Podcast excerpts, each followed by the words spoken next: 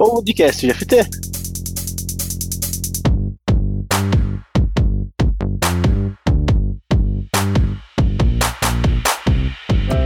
Olá pessoal, sou o Robson Agapito, que é por opção e agilista por prazer. E eu sou a Nicole Seskin e estamos começando mais um podcast GFT. Aí sim, hein? Mas o que é o podcast GFT? É um evento digital e nós teremos um bate-papo aqui para falarmos sobre pessoas, processos e muita tecnologia que nós utilizamos em nosso dia a dia. Sejam todos bem-vindos. Olá pessoal, tudo bem? Estamos aqui de volta, hein? E hoje a dupla está completa. Batman e Robin aqui. Ou, não, né? Robson e Nicole. Ou Nicole e Robson.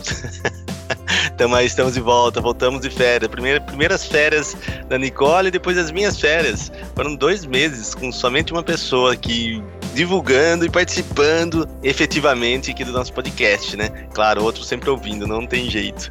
Nicole, como você tá? Tudo bem? Bom dia, tudo bem? E você, Agapito? Bom, você sabe que você não participou do podcast de Agile Coaches, mas você não foi esquecido, né? Você viu que você foi citado no meio.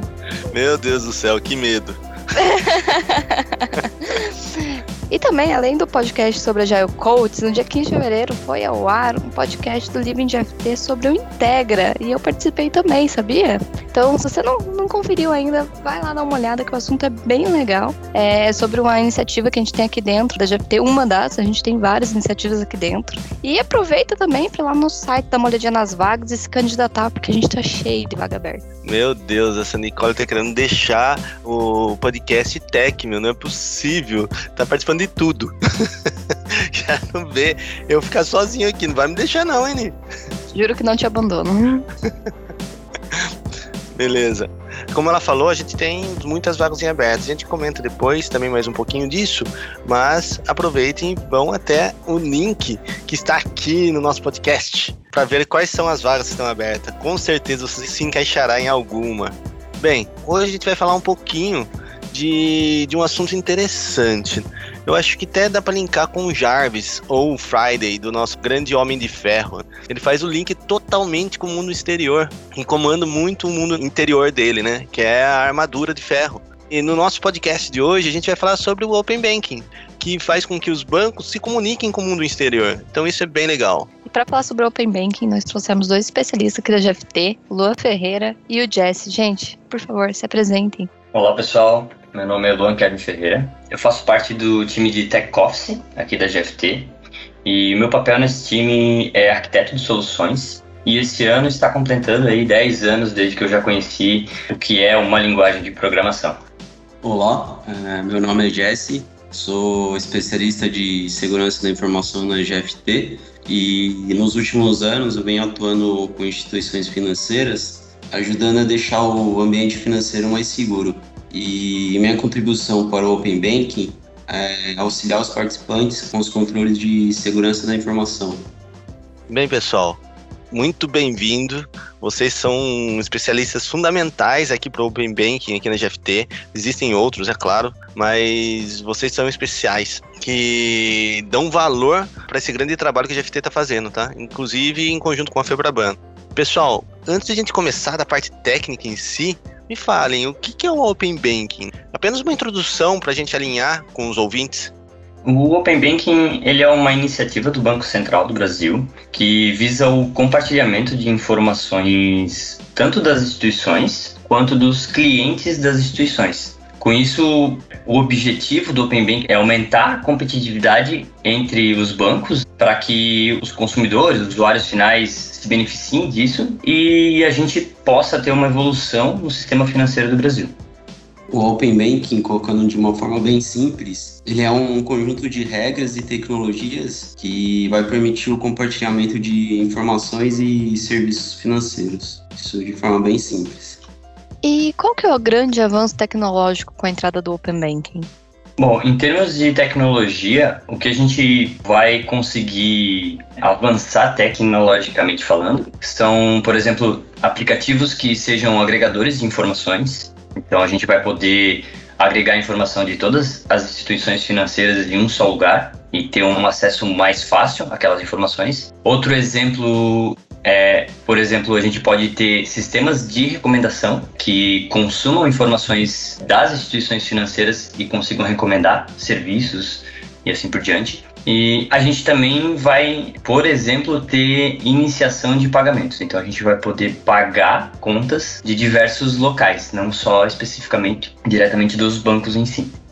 Putz, que legal isso, hein, cara? Pô, isso abre uma possibilidade enorme, né? Eu tô. O Open Bank tem alguma coisa a ver com o Pix também? Isso ou não tem nada a ver?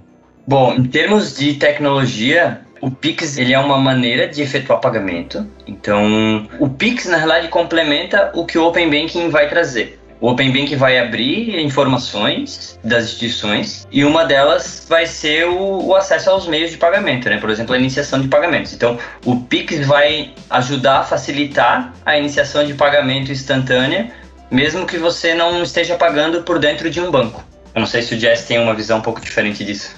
É, o, o Pix foi foi meio que um teste ali. O primeiro endpoint a ser disponibilizado e foi meio que um teste para entrada do Open Banking. Pode-se dizer que tem um pouco a ver sim. E surgirão novas possibilidades para olharmos e nos preocuparmos com a segurança dos nossos aplicativos? Ah, com certeza, há uns 15 anos atrás, quando começou o Internet Banking, você conseguia fazer uma transferência só com o número da conta e senha, sem um múltiplo fator de autenticação. É isso trouxe espaço para muitas fraudes e também melhorias na segurança. Então você tinha um cartão de senha ali, um pendrive com token, hoje em dia um autenticador no celular. Então, as instituições financeiras, ela já têm um nível de maturidade muito grande na segurança da informação, falando tecnicamente. Eles têm um regulamentador que dita isso com a normativa 4658 do Banco Central e a própria LGPD que, que vai apoiar o Open Banking. Agora a grande bola da vez para segurança vai ser o usuário, porque no final é ele que vai permitir o compartilhamento dos dados e ele vai ter que autenticar e fazer o consentimento. Então vão surgir novas formas de fraudes, telas falsas de login, é, clique aqui, insira seus dados, engenharias sociais voltados para enganar o usuário. Então vai ser importante a conscientização desse usuário final. Ah, na parte técnica, o próprio regulador vai ditar isso. Então ele vai falar qual tipo de criptografia tem que ser utilizado, quais controles de segurança devem ser adotados. Então, tecnicamente, o ecossistema do Open Banking vai ser bem seguro. E apesar de a gente ter um novo meio de acesso à informação e por isso a gente também tem um novo meio de vazamento de informações, o Open Bank ele está sendo construído visando LGPD, segurança e assim por diante. E um outro ganho em termos de segurança é que hoje em dia a gente sabe que existem aplicativos que pedem as suas credenciais dos seus bancos, né, para que eles tenham acesso às informações e sirvam mais ou menos como se fosse um agregador. E com o Open Banking, isso vai deixar de existir. Não vai mais ser necessário compartilhar credenciais e sim só dar o consentimento ao acesso das suas informações.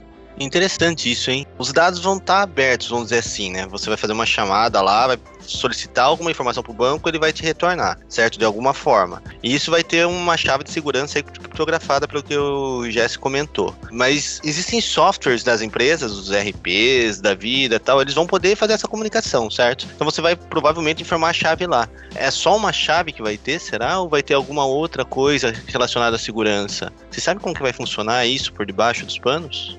Que eu conheço em termos do que eu já vi, né, que está sendo definido de segurança, nem tudo está definido ainda, mas um dos pontos é que a gente vai estar tá utilizando no Open Banking o MTLS, né, onde vai ser um canal, vamos dizer assim, mutuamente certificado. Então, ambos cliente e servidor vão ter um certificado e ambos vão ter que validar o certificado um do outro. Isso acaba que a comunicação dentro do Open Bank se torna um pouco mais segura do que o convencional. Para isso, a gente vai estar utilizando, até o Jess pode me corrigir, acho que é o HTTP 1.2, para se beneficiar dessa camada de segurança extra, que no HTTP standard ali normal, que, ultima, que é comumente utilizado, não tem. E eu acho que é isso.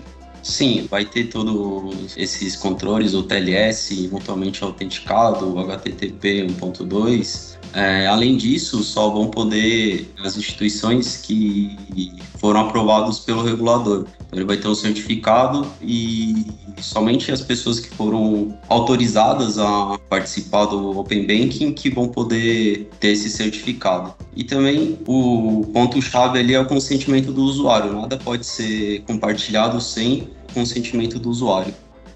Ainda nessa linha, um dos mecanismos que já está sendo construído dentro do ecossistema de Open Banking é o diretório de participantes. Esse diretório ele é centralizado e uma das funcionalidades desse diretório é gerenciar esse esquema de certificados. Então, todo cliente ou instituição vai ter que passar por esse diretório, informar seu certificado e por lá esse certificado também vai ser validado perante a comunicação que existir. Bem, pessoal, e quem se beneficiará tecnicamente com o Open Banking? Bom, um dos beneficiários será o usuário final. Ele vai, por exemplo, né, não precisar compartilhar informações com aplicativos que já exigem isso hoje em dia. Os próprios desenvolvedores de aplicativos, eles vão ter um acesso mais padronizado às informações de todos os bancos. Então, digamos que hoje um aplicativo quer coletar informações das tuas cinco instituições financeiras para te dar um resumo. Então, cada instituição expõe as informações de uma maneira. Isso dificulta em termos de desenvolvimento de software. Com o Open Bank, isso vai ficar bem padronizado e o desenvolvedor vai ter que codificar, vamos dizer, uma vez e usar para todas elas. Né? O ecossistema financeiro também se beneficia devido à competitividade e a padronização em si ela vai trazer diversos ganhos, né? Tanto para instituições quanto para desenvolvedores, usuários finais, assim por diante. É, eu vou na mesma linha. Quem vai se beneficiar é eu, você, os simples mortais, os ouvintes do podcast. Vai ter mais oferta de serviço, produtos com melhores preços. Então, quem não comprou apartamento ainda, dá uma segurada. Eu mesmo vou esperar sair o Open Bank ainda, que consiga uma taxa melhor. E, tecnicamente, as fintechs vão poder oferecer diferentes tipos de serviço que antes não era possível. Então, desde uma melhor taxa de crédito, até um totem de pagamento e imposto de combustível, são exemplos. Não tem limite que o Open Bank vai abrir, as barreiras que ele vai quebrar. Uma coisa que vocês falaram aí que parece ser interessante. O Open Banking ele está expondo APIs, certo? Vai ter um contrato padrão então das APIs de todos os bancos para a gente poder consumir? Sim, basicamente o Banco Central está definindo algumas regras, né, através de normativas, para que uma instituição exponha suas informações no ecossistema Open Banking. Diante dessas regras, está sendo construído uma interface comum para que todo mundo que vá participar do ecossistema tenha que seguir exatamente aquele contrato né, que foi definido para aquela interface. Isso faz com que todas as instituições exponham as informações através de API de uma forma totalmente padronizada. Nenhuma delas vai fazer de maneira diferente do que já está previsto no contrato. Vai ser uma verdadeira revolução no mundo bancário, na verdade, para todos os lados, tanto para os consumidores, os clientes, quanto os bancos em si. E qual é a arquitetura prevista e utilizada para o Open Banking? Bom, em termos de arquitetura, Cada instituição ela vai poder montar de uma maneira que achar melhor, porém alguns componentes eles acabam se tornando essenciais para a participação do Open Bank. Por exemplo, toda instituição ela vai necessitar de um gerenciador de API para que as APIs implementadas do Open Banking estejam expostas. Por exemplo, a gente faça com que uma URL só seja aberta ao público, só que diversos caminhos extras né, estejam disponíveis. Então a gente precisa desse tipo de componente em termos de arquitetura. Outro componente também essencial vai ser um gerenciador de acesso por mais que a gente consiga gerenciar para qual API vai cada requisição, a gente vai precisar que aquela requisição ela esteja segura também. Então ela vai precisar ser validada, autenticada, permissionada. Esse tipo de componente a gente vai precisar ter dentro de em termos de arquitetura para a implementação do Open Bank. Porém, dá para utilizar umas estratégias distintas dependendo da necessidade de cada instituição, volume de tráfego, é, o que de legado vai ser integrado com essas novas APIs e assim por diante. Um outro ponto que já foi citado, que é uma peça fundamental da arquitetura do Open Banking, é o serviço de diretório do participante. Ele vai fazer gestão de identidade entre as instituições, gestão de certificados de segurança, fazer isso tudo de forma centralizada. Ele adota padrões abertos e, e bem conhecidos, tipo OpenID, o ALF2 e RESTful. Bem, então vai ser utilizado o padrão RESTful? Ou existe uma outra forma? Ou é aberto isso? É, o contrato das APIs, ele vai ser um contrato prevendo a implementação através do protocolo HTTP e utilizando as práticas REST. Então, dá para fazer de uma outra forma das APIs para dentro, só que a nível de expor as informações para o mundo, vai ser obrigatoriamente utilizando o RESTful. O Open Banking ajudará na transmissão de arquivos entre empresas e bancos, tipo o padrão KNAB, que fazia uma troca de arquivos entre as empresas para fazer todo um pagamento financeiro, por exemplo? Eu acredito que com a iniciação de pagamentos, que é uma das funcionalidades que está prevista para o Open Banking, esse tipo de transação ele vai ser diferente, porque resumidamente a iniciação de pagamento diz que eu estou concedendo permissão para que uma empresa faça um pagamento por mim ou uma, um terceiro faça pagamento por mim. Então, eu acredito que esse é mais ou menos o que o Knab faz hoje em dia. É, eu não conheço o Knab ao fundo, mas compartilhamento de arquivo, fazer conciliação parece meio coisa do passado. Agora com o Open Banking vai ser tudo ao vivo. Você fez a transferência ali, vai sair de uma conta, vai para uma outra conta de uma forma mais rápida, como acontece com o Pix hoje. Você falou em transferência de arquivos ser algo do passado, isso me lembrou uma, uma história. Só uma curiosidade, o meu pai, ele fez carreira num grande banco na área de contabilidade e nos anos, sei lá, 80, 90, ele conta que eles tinham que ficar esperando de madrugada um caminhão chegar com arquivos para eles fazerem a conciliação bancária, toda madrugada. Olha que louco onde que a gente está hoje. A gente nem precisa mais de arquivos, né? É algo feito na hora. Então é a evolução dos bancos na nossa frente, assim. E se for para pensar, não é tanto tempo, né? É uns Imagine 35 lá. anos aí. Aquele disquetinho 5 assim, um quarto. Não sei nem se você conhece, Nicole. 5 um quarto. Pra então. colocar os drivers. não, mas nessa época não era nem disquete, era papel mesmo. Meu Deus do céu. e além dos bancos, os clientes precisarão ter uma relação tecnológica deles, uma melhoria tecnológica, considerando os clientes as aplicações que consomem dos bancos. Pode ser pessoa direta ou de terceiros, né? Se eu fosse uma empresa, tivesse uma empresa que estivesse consumindo informações dos bancos da maneira como é feita hoje, sem Open Banking, eu consideraria a utilização do Open Banking por dois motivos principais. Um dos motivos seria a padronização, então acaba que fica mais fácil consumir essas informações e consumir tudo que estiver evoluindo em termos do ecossistema.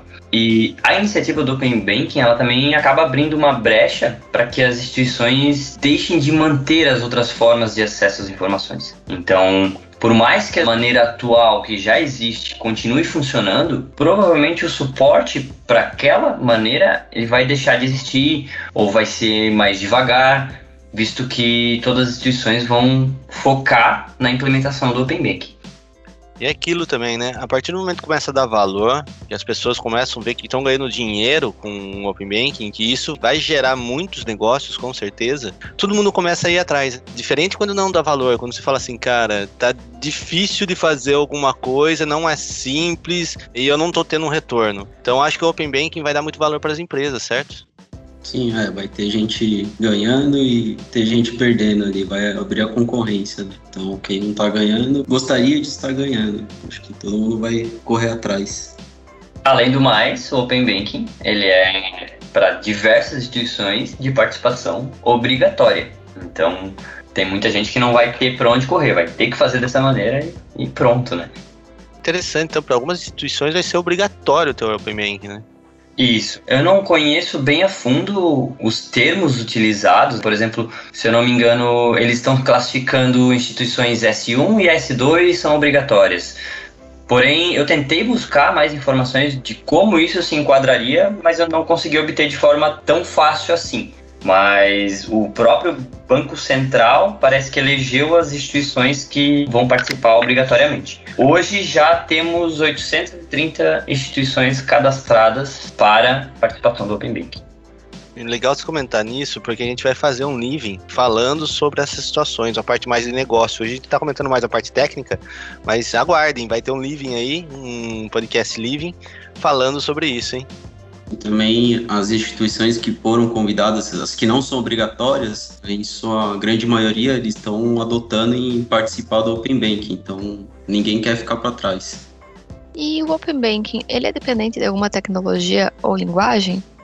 É, o Open Banking ele acaba sendo agnóstico de qualquer linguagem de programação, desde que essa linguagem tenha suporte ao HTTP, por exemplo, para que seja exposta as APIs através do formato REST, vamos dizer assim. E também ele, em alguns pontos, vai precisar da comunicação MTLS, então, essa tecnologia ou linguagem vai ter que ter suporte a isso. E, logicamente, é o JSON, né, que é o padrão utilizado para consumo das informações expostas né, através do REST. Isso que o comentou são padrões abertos, né? Então, amplamente documentado e vai ser uma receita de bolo. Você seguir aquela receita vai, vai te levar para o caminho feliz. Cara, isso é sensacional, hein? Será que eu, como pessoa física, assim, eu vou conseguir acessar os Open Banking também? Vai ser possível? Vocês sabem? Eu não tenho certeza se, como pessoa física, você vai ter acesso. Porém, se você for um desenvolvedor de um aplicativo que tem interesse em consumir informações, provavelmente vai ter um caminho mais aberto para chegar até aquelas informações em termos de consentimento. Porém, como pessoa física, desenvolvedor, qualquer pessoa já consegue ter acesso a uma parte, pelo menos, dessas informações, que são as informações desenvolvidas e expostas da fase 1. Essas informações são informações de produtos e serviços, canais de atendimento das instituições, porém, é, a minha dúvida em termos de pessoa física é em relação ao consentimento. Eu não sei se o Jesse tem alguma informação a mais sobre isso, porque para o consentimento vai ser necessário ter essa troca de certificados e assim por diante. Então, para criar esse certificado válido, eu não tenho certeza se pode ser através de um CPF ou precisa ser um CNPJ, entende? Sim, é, para emitir o certificado vai precisar de um ECNPJ. O Banco Central precisa, precisa ser autorizado por ele para poder operar de fato dentro do Open Banking e o consentimento ali, como cliente, usuário final, você pode dar um consentimento para uma aplicação para fazer a consulta ou compartilhamento das suas informações. Então, como desenvolvedor de, de, uma, de um aplicativo ou instituição, aí sim você teria acesso se você tiver liberado pelo regulador.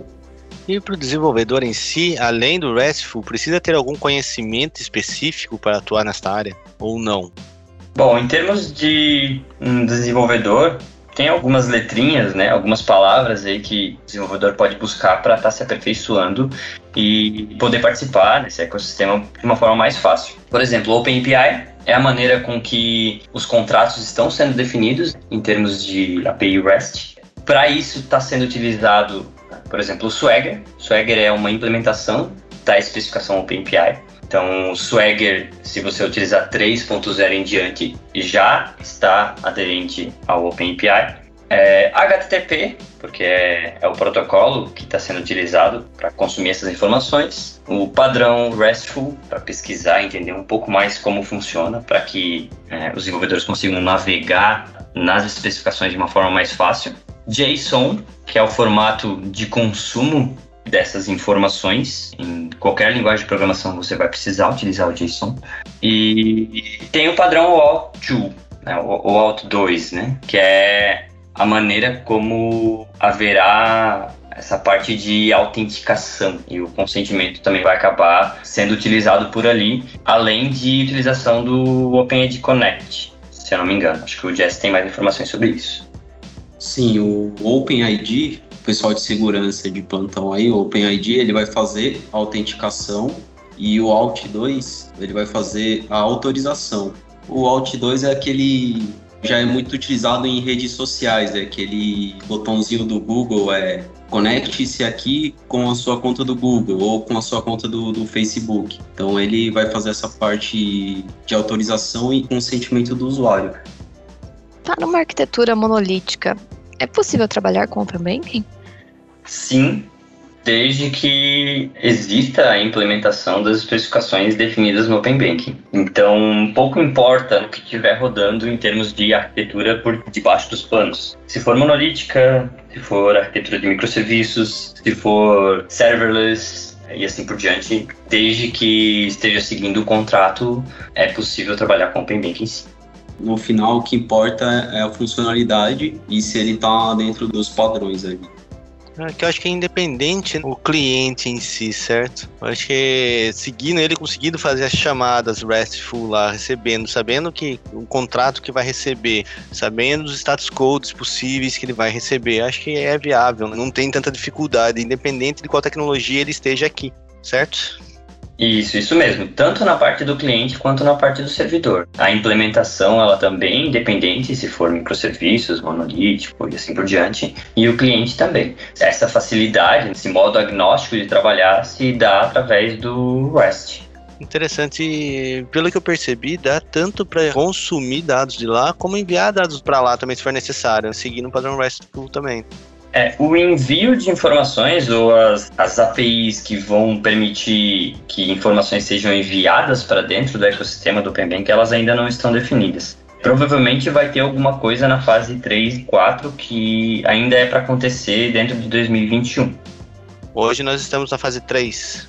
Hoje nós estamos durante as definições da fase 2. A fase 1 entrou em vigor desde o início de fevereiro Agora a gente está em processo de definições da fase 2, que está previsto entrar em vigor em julho. Falando em mensagerias, cara, que se torna síncrono, ele tem previsão de alguma coisa disso ou não?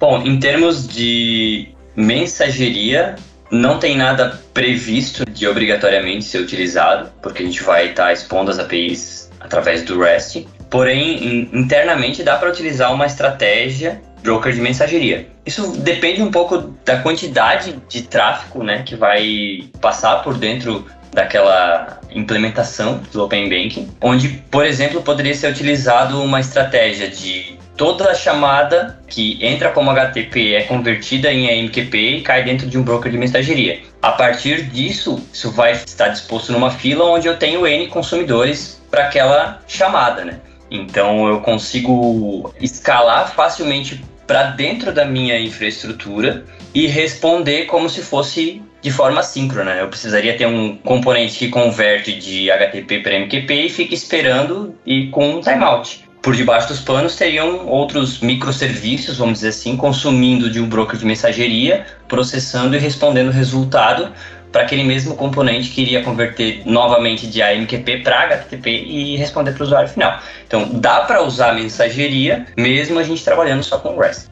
É, e eu acredito que vai dar estratégia de cada empresa. Você pode fazer ali a confirmação pelo status, pelo status code do HTTP. Você pode ter um serviço no back-end ou ter um serviço de mensageria, que também é bem interessante. Pode trazer vários benefícios. Nossa, cara, isso você começa a pensar nas coisas, abre uma possibilidade enorme de ganhar dinheiro. Né? Imagina esses fintech, que nem o, o comentou aí, que você pode pegar e ter vários consumidores. Você, você pode abrir para outras empresas, outras, ser uma fintech que abre para outras fintechs consumir a sua mensagem, que vai estar lá disponível. Cara, isso é possível, abre um monte de possibilidades de ganhar dinheiro como uma fintech, por exemplo. Como que um desenvolvedor que está pensando em criar um aplicativo pode experimentar as APIs para início do desenvolvimento? Bom, até o momento não existe uma plataforma para consumir essas informações em modo dev teste, por exemplo. É algo que está previsto de acontecer. A gente possui um sandbox onde os desenvolvedores iriam consumir de um ambiente produtivo essas informações. Porém, existe uma maneira de o desenvolvedor experimentar as APIs através de mock, vamos dizer assim, onde hoje já existe uma imagem Docker que ele pode subir na sua máquina local e fazer chamadas REST para essa imagem. E as respostas elas vão ser baseadas em informações nos formatos corretos, né? Porque são informações que estão especificadas nos exemplos das especificações OpenAPI e do OpenBanking. Então, já está aqui né, o link desse episódio. Depois o pessoal consegue acompanhar o passo a passo para consumir essas informações.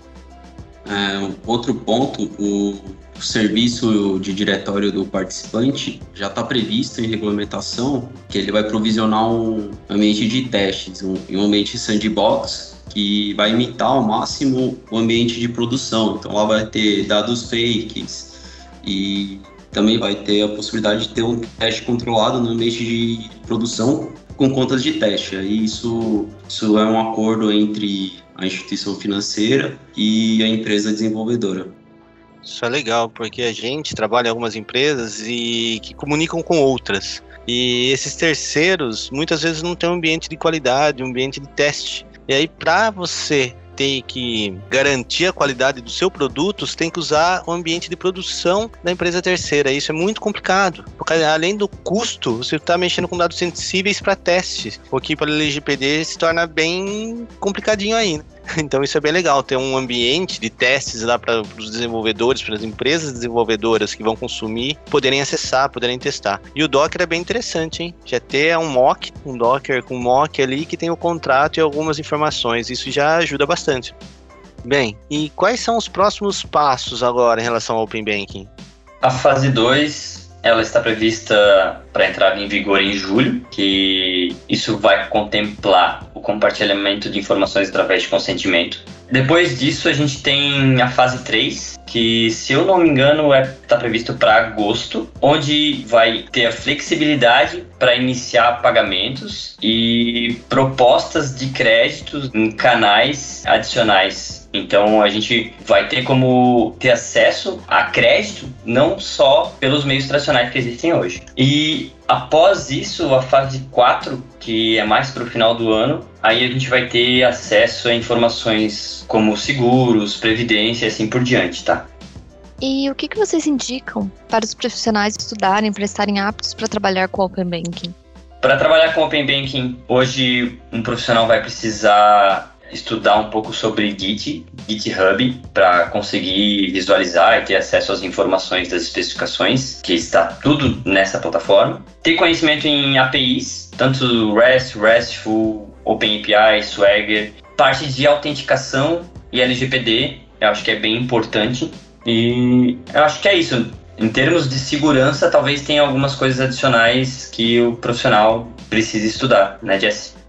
Sim, em segurança, pode começar estudando arquitetura de segurança em API, OpenID Connect, que vai fazer a parte de autenticação, o ALF 2, que vai fazer a autorização. E entendendo esses dois caras, vai saber muito sobre como fazer a autenticação e autorização no, ambiente do Open Banking. E também um pouco sobre certificados digitais, vai ser outro ponto-chave ali. Beleza, voltando um pouquinho na fase 2, o que, que contempla a fase 2? Bom, hoje, em termos de fase 2, está definido o acesso a informações através de consentimento. Então, por exemplo, eu posso, eu como pessoa física, dizer que eu aceito compartilhar informações transacionais das minhas contas de cartão de crédito. Ainda não está 100% definido, todas as informações que vão estar complementando a fase 2 são informações de contas, de cartões de crédito e assim por diante, tá? Beleza, pessoal. Cara, foi sensacional aqui o papo. Vocês esclarecendo bastante coisa, porque sempre quando falam Open Banking fica muito abstrato às vezes, sabe? Para as pessoas que não estão participando efetivamente disso, tá? A comunicação da GFT é direto com a Febraban ou tá tendo comunicação com os bancos também? Vocês sabem informar?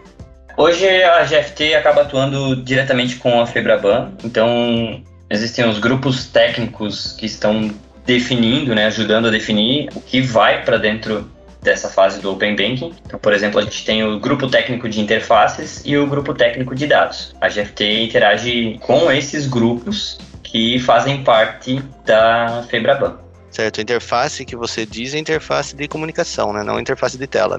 Isso. E cada grupo, tanto o grupo técnico quanto o grupo de dados, eles são compostos por pessoas que trabalham em instituições financeiras, certo? Então, apesar da GFT não estar comunicando diretamente com a instituição A ou instituição B, existem pessoas que representam cadeiras dentro da Febraban e nos grupos técnicos.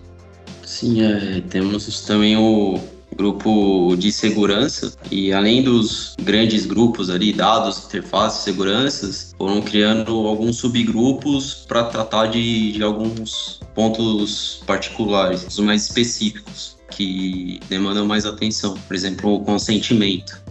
Como que são essas reuniões da equipe técnica? São periódicas isso aí? É todo dia? Eles estão todo dia conversando, comunicando um com o outro? Como que funciona isso mais ou menos dos técnicos em si?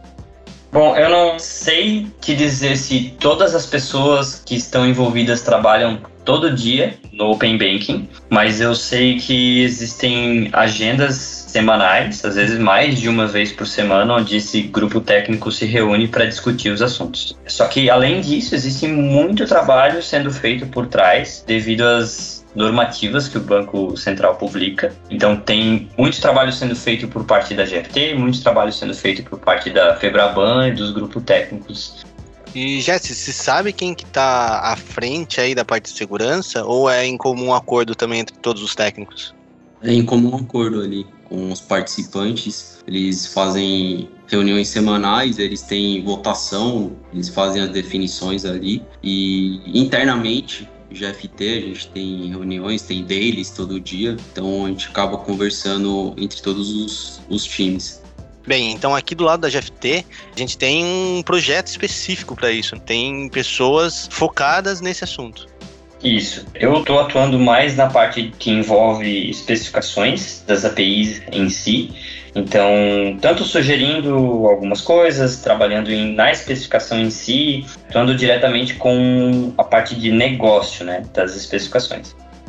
Sim, é, tem muita gente da GFT atuando, time de segurança, a gente estava em três, tem sempre mais um ali no back-end se precisar de apoio. Diria que só tem Jedi nesse grupo aí. tem um mestre Yoda lá também no fim.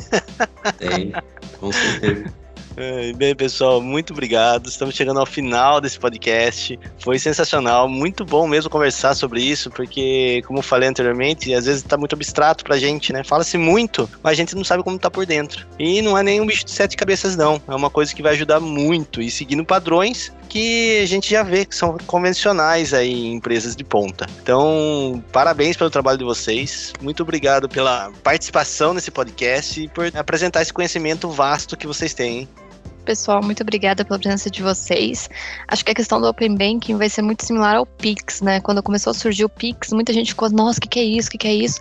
E depois que foi implementado o usuário final, todo mundo entendeu, né, o que que era e todo mundo começou a usar. Eu acho que, que vai ser muito similar, assim, o entendimento vai vir quando estiver totalmente implementado. Muito obrigada pela presença de vocês. Obrigado, pessoal. Obrigado pela oportunidade de estar participando e falando um pouquinho sobre esse assunto que é bem interessante em termos financeiros no Brasil. Valeu. Usuário, cuidado, atenção quando for dar o consentimento, leia, entenda, confirme. Queria agradecer a oportunidade e os times que vêm ajudando nessa jornada, o William, o nosso amigo espanhol Xavier, o Luiz Brian, que está tocando o barco. Obrigado aproveitando a deixa do Jesse, nunca mandem sua senha para ninguém. O banco nunca vai te pedir sua senha por SMS. Nicole, se quiser mandar para mim a sua, manda aí, mano. um dia antes do seu pagamento, se possível. Acho que não vai rolar, hein? Bem, pessoal, temos eventos do GFT, estamos começando 2021 com tudo, hein? Então fique de olho nas nossas redes sociais e as nossas redes estão aqui no link desse podcast, tá? Então no podcast você pode buscar lá, tem todos os links, os links que o Luan comentou, a gente vai colocar aqui também, tá bom? Além de nos seguir no YouTube, Twitter, Facebook, LinkedIn, Meetup, e não esquecer, toda terça temos a Terça Tech no blog GFT, blog.gft.com/br. Então, pessoal, mais detalhes sobre como experimentar as APIs e, e, alguns detalhes do Open Banking, você também pode encontrar no post do Terça Tech aí que eu fiz e a gente vai deixar o link nesse podcast também. aguardamos vocês no próximo podcast, tá? Muito obrigado pela audiência. Tamo junto. Valeu, Ni. Valeu, Luan. Valeu, Jess. Podcast GFT.